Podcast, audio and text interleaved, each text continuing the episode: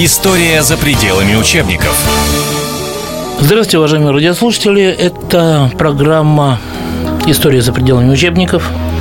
Ну, учебники у нас сейчас такие, что история на самом деле, та, которая история, она вся за пределами, наверное, этих учебников остается. Вот.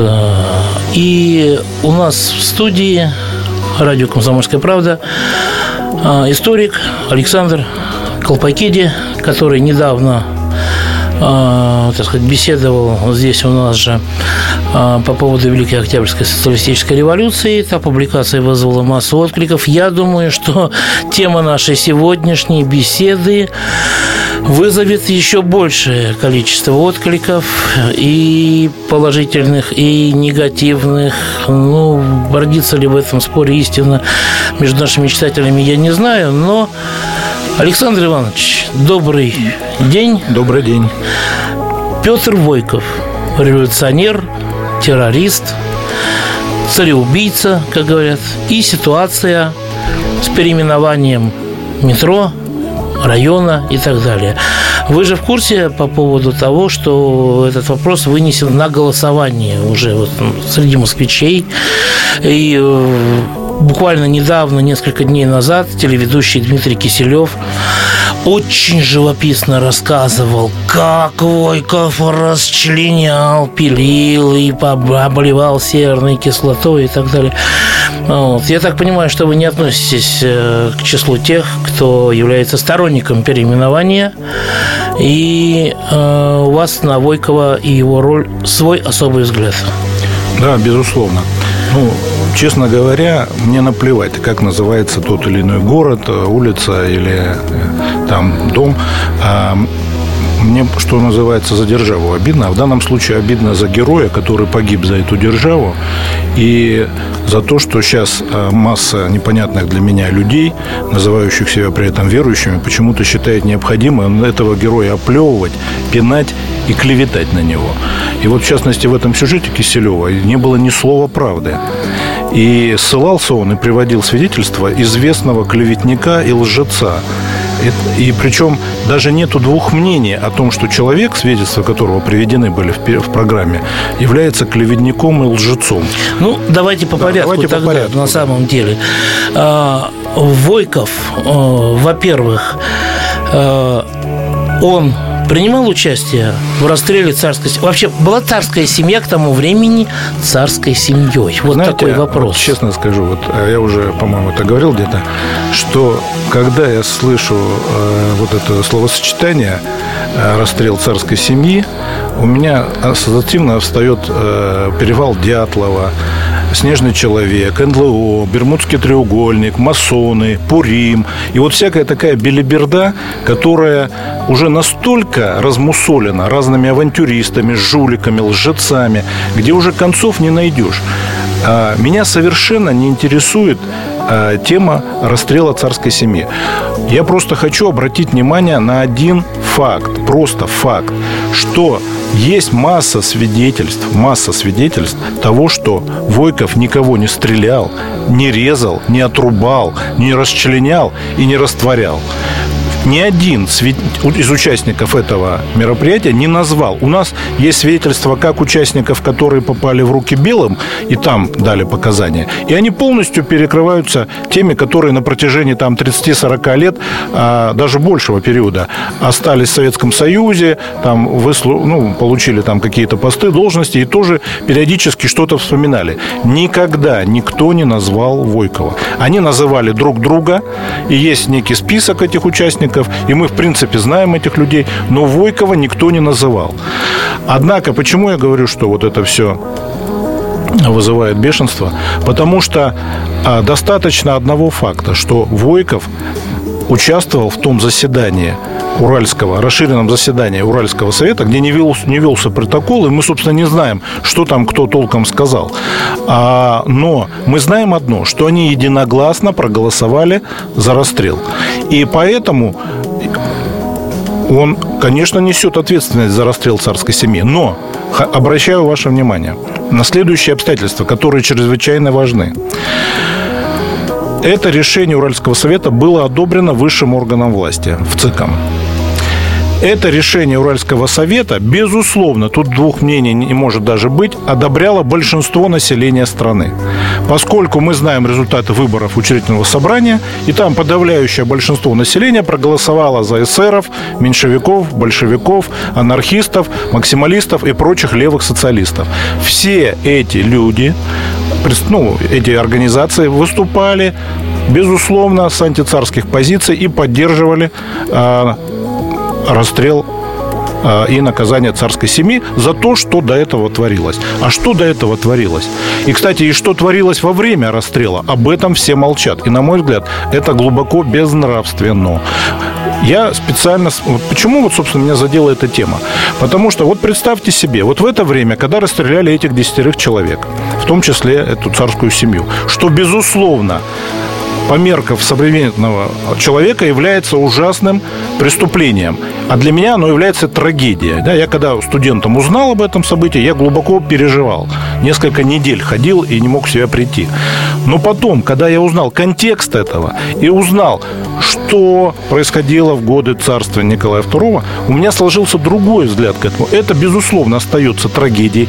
Но нельзя забывать, что в этот самый месяц тут же, в Уральской области, в Поволжье, в Сибири, на Дальнем Востоке, на юге страны, в Ростове, Майкопе, Темрюке убивали без суда и следствия самым зверским образом. Не стреляли, а штыками, шашками десятки тысяч сторонников советской власти говорят, что да, это безнравственная трагедия. Но разве не безнравственная трагедия, что в это самое время вот эти самые белогвардейцы убили кучу женщин и несовершеннолетних? В советское время всем были известны, им ставили памятник Ада Лебедева, Ким Станкевич, Евдокия Ковальчук, Мария Авейде, Соня Морозова, Рипа Полежаева, которые, кстати, погибли в этом самом же городе, Ирина Селивановская, значит, а, бабка а, Ольги Арусевой, Мария Арусева – которая была зверски за, за, за, заколота штыками, и ей пенсне проткнули штыком, и ее сын всю жизнь хранил это пенсне, и дочерям говорил, вот посмотрите, что э, буржуазия сделает в случае, если она победит. Продолжим через несколько минут. Не переключайтесь. История за пределами учебников. Если всех экономистов выстроить в одну линию, они все равно будут показывать в разные стороны – Верное направление знает доктор экономических наук Михаил Делягин. Только он знает, кто такой Доу Джонс, где у него индекс, как его колебания влияют на мировую экономику и какое отношение он имеет к пиратам Карибского моря. Наш экономист расскажет об этом простым и понятным языком в программе «Час Делягина». Слушайте на радио «Комсомольская правда» по понедельникам в 17.05 по московскому времени. История за пределами учебников. У нас в студии историк Александр Колпакиди. Тема нашей сегодняшней беседы Петр Войков, революционер, террорист, цареубийца и ситуация переименованием метро, района и так далее. Возникает вопрос, Значит, ну почему именно Войков вот сейчас так понадобился? Я думаю, что это специально, а, значит, а, выбран человек, ну, выбран он, я должен сказать, для организаторов всей этой кампании, что они, конечно, полные лохи. Выбрали они крайне неудачную фигуру. Надо, я бы ну, им почему? А? Например, российские националисты утверждают, э, видимо, ну, во-первых, во-первых, с чьей-то да? подачи, кто-то им это сказал, а я не знаю, так это или нет, что он вовсе и не Петр Лазаревич, а Пинхус Лазаревич, что, что он э, еврей, и это была, так сказать, месть еврейского народа э, царю, который который, кстати говоря, не был царем, давайте так скажем, по моменту расстрела. Да разница, полтора года, да. Был, семья да. это страшно, но не надо говорить, что это был расстрел императорской семьи. Какая разница? Для меня никакой разницы, был он царем или не был царем. Это была революция. Революция – это стихийное бедствие. Причем не природное, а рукотворное. Сам царь вызвал это стихийное бедствие своей бездарной, трусливой, подлой политикой. И пож, пожнал то, что посеял. Я думаю, значит, вот, ну, я не хотел этой еврейской темы касаться, потому что... А, не, ну это одна из болевых ну, точек, да, что, да, э, да. дескать, именно евреи значит, он, уничтожили значит, императорскую Его называют фамилию. Пинхусом Лазаревичем Вайнером. Откуда Вайнер, понятно. Вайнер был один из его коллег по Уральскому совету, Леонид Вайнер, которого, кстати, убили через год. Значит, и никто про него не вспоминает. Значит, и а, они вместе входили и в Совет, и военно-революционный комитет Екатеринбурга. А откуда взялась Пинхус? Ну, так как Петр на букву «П», что? Пинхус. Значит, а откуда он на самом деле по данным департамента полиции, да, малорос. Его отец реально Лазарь, потому что крестили его. Он родился в православной семье, и сам крещенный, и отец крещенный, а дед был шибко верующий. И родился отец его в день святого Лазаря. Это имя по святкам. Да, да. Понятно. Ничего страшного и преступного я здесь не вижу с точки зрения и малоросов, и кого угодно. Мать его русская, судя по фамилии, Иванова, причем очень образованная женщина для своего времени. Он родился в, общем, в очень приличной семье. Он отлично учился. Его за революционную деятельность дважды исключали из гимназии, и он дважды экстерном сдавал экзамены и закончил полный курс. Он без труда поступил в Петербургский университет на физмат, а потом он поступил во французский университет, переехал в Женеву, поступил и окончил, блестяще окончил Женевский университет. Это был талантливый человек, который мог сделать блестящую карьеру. Ему все преподаватели прочили блестящую карьеру.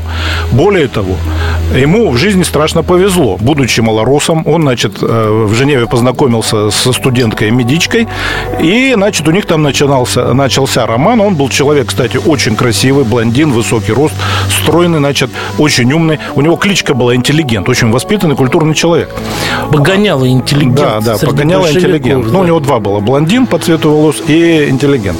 Значит, а, и он, значит, женился на ней. Она оказалась действительно по отчеству, ну, не Пинхус, а Абрамовна, и отец ее оказался богатый варшавский банкир, купец. Угу. Другой бы дурак, да? Ну, умный человек бы, наоборот, умный человек бы сказал, ну все, джекпот, повезло, Швейцария, бабки, да, все. Да, Жив... Жизнь удалась. Да.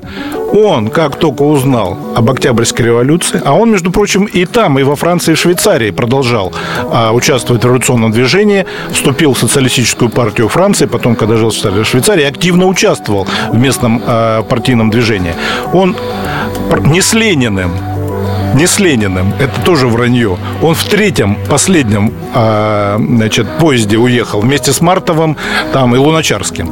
Да, действительно вернулся. Даже не во втором. Да. Не, да. Он действительно вернулся таким образом, значит, в Россию. И опять джекпот. Его товарищи. А он был, кстати, меньшевик. Он э, с самого начала, он в партию вступил в 15 лет, но не в большевистскую партию. Он сразу вступил в меньшевистскую. Поэтому, когда говорят, что он террорист, я не совсем понимаю, о чем тут разговор.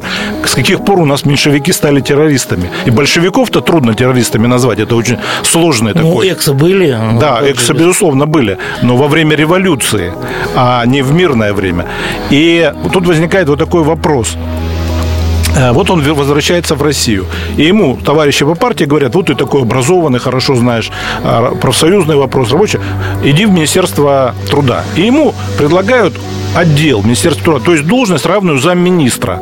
А Матвей Скобелев, министр э, меньшевик, ему говорит, вот иди ко мне, значит, будешь разрешать трудовые конфликты. Во временном правительстве. Да. И он сразу же становится вот на, на должности, равной должности замминистра правительства России. Другой бы сказал, ну, женой повезло должностью повезло. Ну все, жизнь удалась. Нет. Он сказал, ребята, вот у нас столько трудовых конфликтов, да? Почему всегда наше правительство решает их в пользу олигархов, промышленников, банкиров?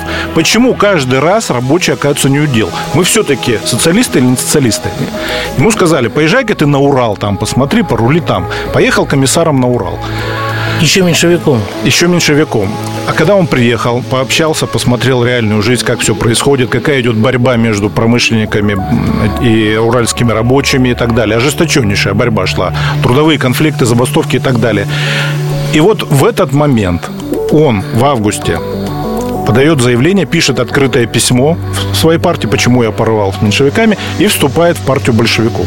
Так представьте себе, наши безграмотные совершенно, э, ну не знаю, историками их можно назвать, сейчас пишут, что он был, значит, вступил с целью примазаться к новой власти. Это после июльских дней, после расстрелов, после того, как Ленин шалаш, там жил бедняга, там не знаю, чем питался, травой, наверное, и так далее. После того, как арестовали всю верхушку, он решил примазаться к новой новой власти в августе 17 года. Но я не знаю, знаете, вот что меня поражает, вот Войков вызывает какую-то бешеную ненависть вот у его, так сказать, клеветников на него. Вот нету ни одного факта его жизни, который бы не был перевран. Вот ни одного. Ну, знаете, ни Дзержинского, не знаю, ну никого, ни Сталина так не оболгали, ни Берию, как Войкова. Почему, я не могу понять. Может быть, они действительно считают, что он Пинхус Лазаревич Вайнер. Не знаю почему. Ну и вот... Но значит, в этом случае значительная часть либералов не должна была давать Все его поддержали. И в обиду. А, наша великая вдова, как ее Светлова Солженицына, у которой сам дедушка из Одессы, и фамилия у него отнюдь не Светлов, поддержал, значит, э, Венедиктов, поддержала Алексеева, значит, которая толком, как выяснилось, и не знает ничего о нем. Все поддержали. И вот меня даже удивляет, вот наших вот этих э, монархистнутых и православнутых, их не беспокоит вот это соседство с этими людьми? То, что, а, значит, вот либерасты полностью их здесь поддержали. Вот все до одного. Вот почему Задайтесь вопросом. Потому что Войков, вот на мой взгляд, да, вот я, что я думаю о этом человеке? Я раньше как-то особо вот до этой всей э, компании никогда э, не интересовался им. Я думал, это обычный дипломат советский, да, там, из меньшевиков. У нас мало знают, что подавляющее большинство советских дипломатов были бывшие меньшевики. Они знали языки, жили в эмиграции, были очень образованы и так далее.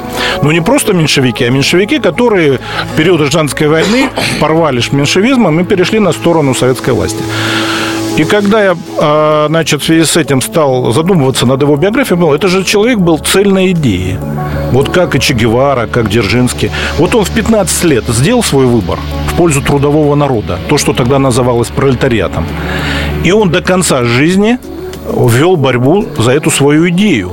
Несмотря на жену банкиршу, несмотря на министерский пост, он на все это наплевал, и он до конца жизни вел эту героическую борьбу. Сейчас, конечно, он выглядит полным лохом, дебилом, да, вместо того, чтобы воровать, будучи замминистра, вместо того, чтобы там э, шиковать, купить себе стоп, самую... Стоп, стоп. А. Как это говорите, вместо того, чтобы... Во-первых, говорят, что он, когда он бросил жену, опять же, э, я вот так почитал, да, он потом э, э, раздаривал любовницам меха драгоценные, воровал драгоценности там и Нет, так он далее. жену не бросал, подобное. она была вместе с ним в момент смерти. Значит, причем он, кстати говоря, про нее не вспомнил. Единственное, что он вспомнил, вот смотрите, он на предсмертные его слова подозвал советника посольства и сказал, забери ключ от сейфа, чтобы не украли бумаги. И умер. Ну, смотрите, переврано все об этом человеке, понимаете? Наркоманом, говорят, Наркоман, был, алкоголиком. Да, требовал, время. чтобы из Москвы присылали черную икру, балык и водку. Да, да, да. Но да, это да, да. просто... Я, нет, да, не конечно, было. нет. Это, не, это, ну, это, ну, естественно, нет никаких документов и подтверждений. Мне Есть кажется... одно свидетельство подонка, натурального подонка, который, значит, с ним пересекся в Варшаве, будучи сам дипломатом, представляя Украину, который сам как раз по нации является Пинхусом, который которого звали Георгий Беседовский. Вот этот подонок украл деньги, сбежал, через забор перелез и а, думал, как и все вот эти подонки, что он будет там, значит, на Западе шикарно жить, потому что он такой умный и э, открыл на эти ворованные деньги автосалон, прогорел и вынужден был зарабатывать на жизнь публикацией всяческих клеветнических, идиотских книг. Продолжим через несколько минут. Не переключайтесь. История за пределами учебников. Я Николай Сванидзе. Я представляю вам свой, но основанный на фактах, взгляд на российскую историю 20 века. Один год, один человек. Знаменитый или иногда не очень, но который жил в то время. И само время, великое, драматичное, теперь почти забытое. Документальный сериал «Исторические хроники» с Николаем Сванидзе. Слушайте каждую среду в 22.05 на радио «Комсомольская правда». История за пределами учебников. У нас в студии историк Александр Колпакиди. Тема нашей сегодняшней беседы – Петр Войков, революционер, террорист, цареубийца и ситуация переименованием метро, района и так далее. Вот пишет Беседовский, что до меня я пишу книги для идиотов. Вы можете себе представить, что кто-то на Западе будет читать то, что вы называете моими сомнительными произведениями. Вот все, что Войке вот это рассказывает, это все его сочинение. Ну, естественно, белая эмиграция, которая на царя в 17 году наплевала, а, она, э, ну, это известный феномен. Наша эмиграция, она неожиданно стала монархистнуть, да, там, за границей. И, значит, вспомнили э, про всяческие там эти угу. мнимые достижения, которые были при царизме и так далее. И а, вот, кстати, тоже интересный вопрос. Почему они не освободили царя, если его так все любили? Значит, как сейчас выясняется, я не знаю, можно в это верить, э, ну, местными екатеринбургскими, уральскими краеведами там выяснило, что, оказывается, в этом самом Крыму было огромное белое подполье. Вплоть до того, что они контролировали, внедрились весь караульный батальон. То есть они были не просто там, их было много офицеров, они были вооружены. И не револьверами, а вот э, винтовками. То есть они запросто могли захватить. Охраняли ведь, в общем-то, необученные рабочие, не служившие в армии. Они запросто могли его освободить. Опять же, если можно верить тому, что пишут эти, значит, э, потому что эти люди не объективные, они сторонники белого движения, они не историки как таковые. Они запрограммированные на идеологизацию истории люди, эти самые э, уральские краеведы. И вот они что пишут? Что якобы момент подхода к городу Чехов они, ну, единственная акция, которую они нарисовали большой плакат. И вышли Чехов встречать, вот эти офицеры колонной. А что было самое интересное написано на этом плакате? На плакате было написано «Да здравствует Учредительное собрание. Учредительное собрание. Понятно. Ну, почему возникает вопрос, почему тогда никто из этих людей ничего не сделал. Почему, никто, почему единогласно проголосовал весь Уральский совет? И, кстати говоря... Я могу сказать, почему белое офицерство. Потому что э, отречением своим император предал их на самом деле в тот момент. И они от него... Он отрекся от империи, от своего статуса, и они от него отреклись, как от суверена своего. Да, и, собственно говоря, не оригинальная мысль, еще Кожинов ее 30 лет назад высказал, ведь гражданская война это была не, не война между сторонниками царя и большевиками. Это была война, как он сказал, между февралем и октябрем то есть между либерастами и большевиками. И я думаю, что э, вот Почему вот, кстати, Беседовский в свою книгу вставил вот эту ужасную главу, которую назвал «Воспоминания Войкова», и которую, представьте себе, сейчас цитируют как аутентичные воспоминания как, Войкова. Как серьезный исторический да, документ. Да, это же безумие просто. Какой-то жулик, аферист, враль, который на этом зарабатывал деньги, вставляет в свою книгу якобы воспоминания человека и их цитирует как воспоминания этого человека. Ну о какой тут науке, о какой тут истории может идти речь? Это же просто бред какой-то. Почему он это главу... А потому что, вот угадайте, какая тема была самой продаваемой в журналистике иммиграции? Злодеяние большевиков. Убийство царской семьи. Это была самая товарная тема. Вот сейчас у нас есть, да, там какие-то, не знаю, Сирия, до этого Украина, да, на, на чем делают деньги? Вот тогда делали деньги на царской семье огромные деньги платили за это. Это была сенсация. А тут, если еще воспоминания очевидца, да, который все участника, да, да, да. это же можно задумать. Причем я буду объективен, я совершенно не собираюсь Войкова тут отмазывать, его как-то приукрашивать. Я считаю, что безусловно Войков ему что-то рассказал что-то, что мы не знаем. Потому что он знал один факт, что э, в эти бюстгальтеры были зашиты бриллианты, золото и так далее. Вот он это знал. Откуда вот он, как от Войкова, не мог этого узнать ни от кого. Войков это узнал не потому, что он присутствовал, его там не было. Ему об этом рассказали Юровский, Юровский? который приехал после расстрела к нему. А Войков сидел у себя, в общем-то. И Юровский потом у него к нему заехал. Значит, еще буду объективным. В чем его роль в этом убийстве? Когда их убили, было принято решение, что тела не должны достаться белым, чтобы не сделали там культа на гору могил, да, и решили... А, уничтожить тела. Уничтожить тела. Угу. Не смогли, кстати, это сделать. И он выписал кислоту. Действительно, есть его две записи. Он, ну, они были уже убиты. И потом, а, я не понимаю, для православного человека а, душа уже отделилась от тела. Какая разница, что сделали с его телом? Значит, они не надругались над ними. Они просто не хотели, чтобы это превратилось в объект поклонения. Потому что они понимали, что таким образом они дадут оружие своим врагам.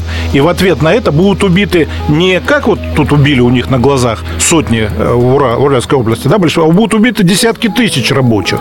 Собственно говоря, ведь в чем самая большая тайна вот сейчас для нас, современников, гражданской войны? О чем не говорят ни разу никто и никогда вам не скажет, вот уже на протяжении 30 лет. Самая главная тайна гражданской войны, что это была классовая война. Но классов, как известно, в природе не существует. Поэтому никто вам никогда не скажет, что белые специально... Вот нам говорят, что вот Петр сказал, что если нет мозоли, расстреливайте. И не говорят, что потом Ленин, как он его назвал после этого. А как Да. назвал? Ну, идиотом и сказал, что это вообще э, такие вещи разве можно. И закрыли этот журнал. И, кстати, это был казанский, по-моему, даже журнал.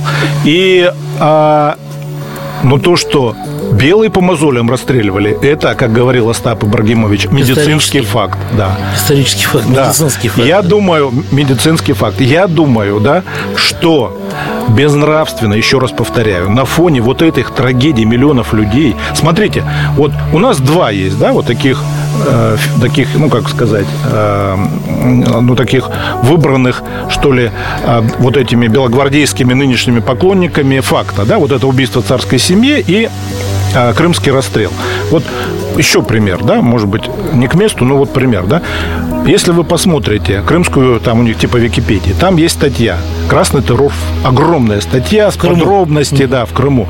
Фамилии, цифры, имена, все, ссылка на литературу, статьи, там вы можете линкнуть и перейти там на любые книги и так далее. И вот какие объективные люди в Крыму. Там есть и статья, не поверите, «Белый террор». Это единственная статья «Белый террор в Крыму», которую я нашел по всей Википедии. Единственная. Она у них в Крыму. Там нет ни одной фамилии, ни одной цифры, ни одной ссылки, куда можно пойти посмотреть и прочитать. Но это разве история?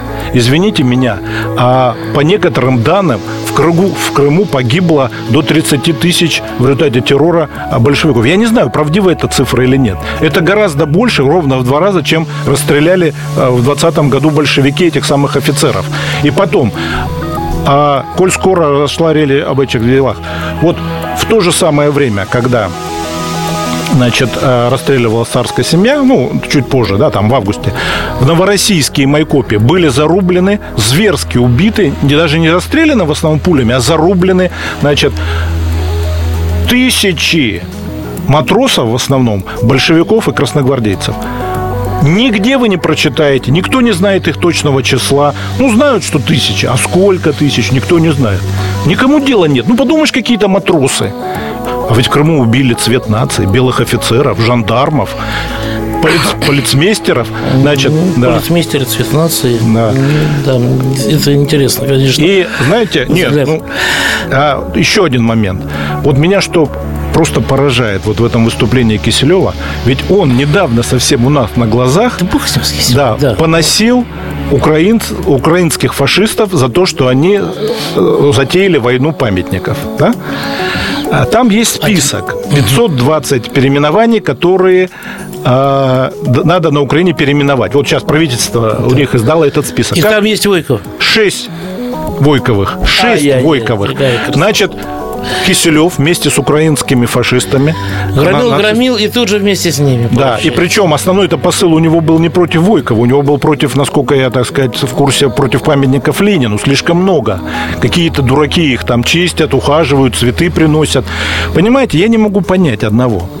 Почему вот эта инициатива Собянина вызвала такое бешенство? Ну почему народ сам не может определить? Вы понимаете, э, вы имеете в виду инициатива вынести Голосование, на голосование? да. Потому что боятся, потому что люди против выступают, больше людей против переименования, понимаете? Да, и поэтому эти море лжи. Вот голосуют же не про реального Войкова Петра Лазаревича, голосуют вот Про Пинхуса? Да, вот недавно сказали главные два заводилы, что для православных людей это бесноватый, а, а для неверующих это маньяк. Ну, Это, это кому такие слова? вот про кто такой Войков, да? Нет, Бесноватый или маньяк. Значит, но это был другой человек. Он был тихий, умеренный человек. Все это про любовниц, про наркотики, все это вранье.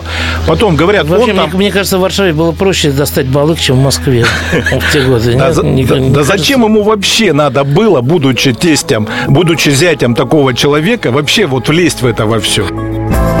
Продолжим через несколько минут. Не переключайтесь. История за пределами учебников. Все проблемы ему по колено. И по пояс любые критики. По плечу разговоры с теми, кто по локоть увяз в политике. Политика в России – это не только скучные речи и предсказуемые выборы. Политика в России – это еще и яркое шоу. Это и схватка не только идеологии платформ, но и характеров и личностей. И потому программа о политике должна быть бескомпромиссной и жесткой, потому что веду ее я, Александр Гришин, политический обозреватель «Комсомольской правды». Политическое шоу «Руки по локоть» с Александром Гришиным. Слушайте каждый вторник в 16.05 по московскому времени. История за пределами учебников. У нас в студии историк Александр Колпакиди. Тема нашей сегодняшней беседы – Петр Войков, революционер, террорист, цареубийца и ситуация переименованием метро, района и так далее. Смотрите, вот основные вот сейчас тезисы, да, террорист. Ну какой меньшевик террорист? Все знают, и, кстати, эти люди Но знают, Ну, в Крыму-то покушение было на... Да, на Думбадзе, а он в это время уже полгода был в Петербурге. Значит, его обвиняют в покушении на э, полицмейстера как раз. В чем его роль? Значит, они хранили там, анархисты, две бомбы. Его попросили помочь их вывести за город и уничтожить. Он пришел с двумя другими, э, с, с группой молодых анархистов. Зачем он полез, я вообще не понимаю. Это чужая была организация. Ну, полез и полез. Погрузили на извозчиков и эти двое поехали, он не поехал. По дороге они от извозчика узнали, что на Пушкинской бульваре э, и проезжает мимо вот этот полицмейстер, взяли эти бомбы и кинули в него. Сами погибли, тому хоть бы что. Значит, извозчик этот дал показания. Значит, через полгода покушения эсеров на Думбадзе вспомнили Войкова, э, стали его искать. Он не участвовал ни в одном, ни в другом. Он не был террористом, вранье. Значит, лично убивал Потом эсеры, бы- вот вы понимаете, боевая организация эсеров не брала к себе если людей бы- из других да, партий. если от бы он был террористом, зачем бы он вступил в партию? Он бы вступил в партию эсеров или анархистов вот этих. Значит, убивал лично семью, да? Не убивал. Лично не колол, не резал. Зачем это вранье? Все это знают, что это вранье. Да, подписал на выдачу серной кислоты. Но душа уже отделилась от тела. Уже все. Значит, а, участвовал в расширенном, а, в распродаже за бесценок национальных достояний. Он действительно а, работал во внешторге. Первый вопрос. Я спросил человека, который написал книгу. Участвовал? Он говорит, нет, я ни разу не видел. Но я допускаю, что занимая такую должность, он должен был участвовать. Но он что на это? Дачу построил. Он что на это? Купил самую большую яхту в мире. Челси, английский клуб Нет, такой это футбольный. политика была государства. Это была политика государства, где люди умирали от голода, где была разрушена промышленность, где надо было закупать паровозы. Паровозы для того, чтобы восстановить транспорт, чтобы люди не продолжали умирать от голода. Эти деньги большевики не в карман себе положили, они их положили на страну. Значит, что важнее, э, сокровища царской семьи, которые они до последней минуты своей жизни пытались от народа умыкнуть, на теле прятали, или жизнь миллионов людей. Затем, значит, грабежи э, крестьян и голод на Урале. Он был комиссаром снабжения. Я специально посмотрел всю литературу уральскую. Он не участвовал в национализации. Другие люди, в том числе, кстати, инженеры, не только рабочие, проводили национализацию. Развал наступил еще при царе. Временное правительство все обрушило. Там действительно был голод. Он, как комиссар, организовывал обмен. Он уральский металл обменивал в южных областях на хлеб. То есть он не голод организовал, он организовал спасение от голода людей. Вот даже возьмем вот его жену. Ну, действительно, Пинхус, да? И а, вроде бы вот в самый момент оставления города она бросила сына, которому было сколько? А, Четыре года. Это в Екатеринбурге? Да. Зная, что уже город через несколько... И уехала в деревне а, открывать новые больницы для крестьян. И этот Войков нашел где-то лошадь, отобрал у красноармейца и вывозил сына, значит, малолетнего. Вдвоем они уехали, бросив жену, потому что город уже заняли. Вот скажите, вот эта женщина, это Пинхус? который зачем тебе, ты дочь богатого варшавского банкира, зачем тебе эти крестьяне русские на Урале? Ну, не жили они без больницы, прожили бы еще. Русский народ, как известно, отличается огромным здоровьем. Ну, правда, никто не вспоминает, какая цер... смертность была при царе-батюшке и как это позорило всю страну на весь мир. Ну, ладно, об этом лучше забыть и не, не вспоминать. Вот, э, вот такая была Пинхус у него жена. И она чудом по тылам. А представляете, если бы ее поймали, ее, с ней бы сделали то же самое, что и с... Э, бабушкой Арусевой. Да, бабушкой Арусевой, да. Как Потому минимум. Что, да, та школами занималась, это больницами. И ей удалось пробраться, она э, до, до Перми добралась, там воссоединилась семья. Я хочу сказать, вот это бесноватый, вот это маньяк. Ну, и я не могу понять одного. Вот больше всего меня волнует вопрос. Вот эти люди, которые считают себя православными, они что, не знают, что такое девятый грех? Ложь. Ложь – это девятый из самых страшных грехов. Девятый – это ложь. Он, конечно, не такой страшный, как гордыня или убийство, но это страшно. Он входит в число десяти. И нет лжи во спасение. Я понимаю примерно, почему они лгут. Они думают, что они лучше, что мы восстановим монархию, заживем. Как заживем? На лжи заживем на том уровне образования и медицины, которое было при царе, заживем. Извините, как, а. какую монархию мы восстановим? Ну, вы, ну, Кого, тому... Вон того кабанчика, который этот, э, из дома Романовых. Грузинский ли, мальчик, да. Вы знаете, Слушай, я ну, не знаю. даже самые смелые фантазии самых больных людей настолько... Ну, не, не знаю. Ну, все элементы э, э, реставрации присутствуют. Значит, смотрите. А на лжи нельзя построить ничего. Нету лжи во спасение. Я обращаюсь к этим людям. Нету лжи. Почитайте Канта, у него есть отличный на эту тему очерк. Нету лжи, это обман. Ни в какой религии нет лжи во спасение. Ложь – это грех. Один из десяти основных грехов. Девятый по счету. Значит, нельзя лгать. Он не террорист. Смотри, недавно слушаю выступление бывшего генерала КГБ, который стал сейчас ярым монархистом, белогвардейцем и православным. Он говорит, да он умер как трус. Значит, этот мальчик подошел, он, а он стал от него убегать, э, пять раз в него выстрелил, ни разу не попал. А этот мальчик, гимназист, первого выстрела его уложил. Ну, совершенно не так было. Но есть же протокол польских полицейских, который... Он стоял, разговаривал с Розенгольцем послом Ан- в Англии, который возвращался который в Москву. Возвращался да, в Москву. потому что разорвали депот... депотношения. Значит, а, этот подонок, Каверда. Почему подонок, это другой разговор, да? Значит, а подошел сзади и стрелял ему в область сердца. Первый выстрел был смертельный, в спину. Он ему стрельнул в спину. Этот Розенгольц, ну, реально Пинхус, спрыгнул между перронами и побежал. И таким образом, значит, э, действительно повел себя как трус.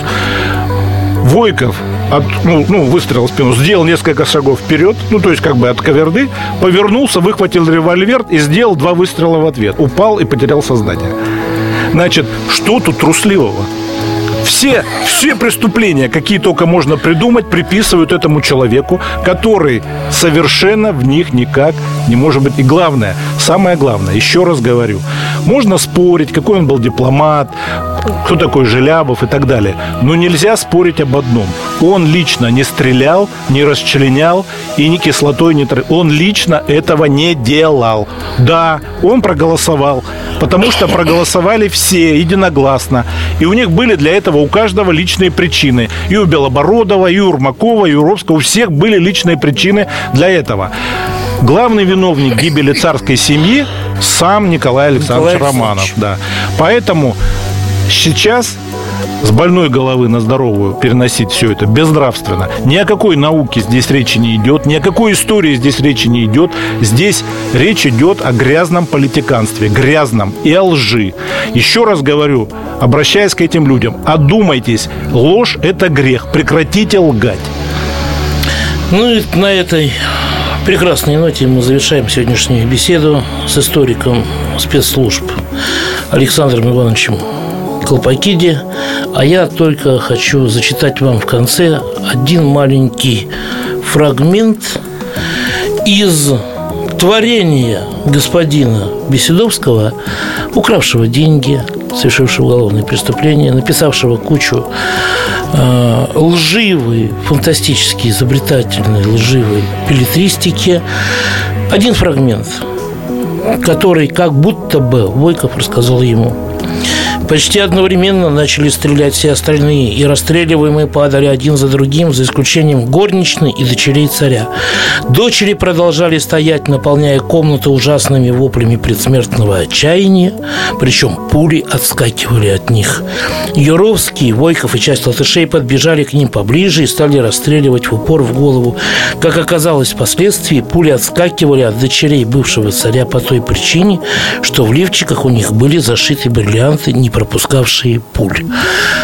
Вот для человека, который когда-нибудь стрелял из чего-нибудь во что-нибудь, картина отлетавших, отскакивавших от дочерей пуль уже говорит достаточно о правдивости этого сочинения. Оставайтесь с нами. Кроме истории за пределами учебников, на Радио КП масса интересных и познавательных передач. С вами был Александр Гришин, а в гостях у нас был Александр Колпакиди, российский историк российских спецслужб. Всего доброго. История за пределами учебников. Меня зовут Александр Яковлев. Меня зовут Евгений Арсюхин. У нас есть к вам убедительная просьба. Ни в коем случае не включайте радио «Комсомольская правда». В понедельник в 6 вечера. Но если вы все-таки решитесь это сделать, то вы услышите.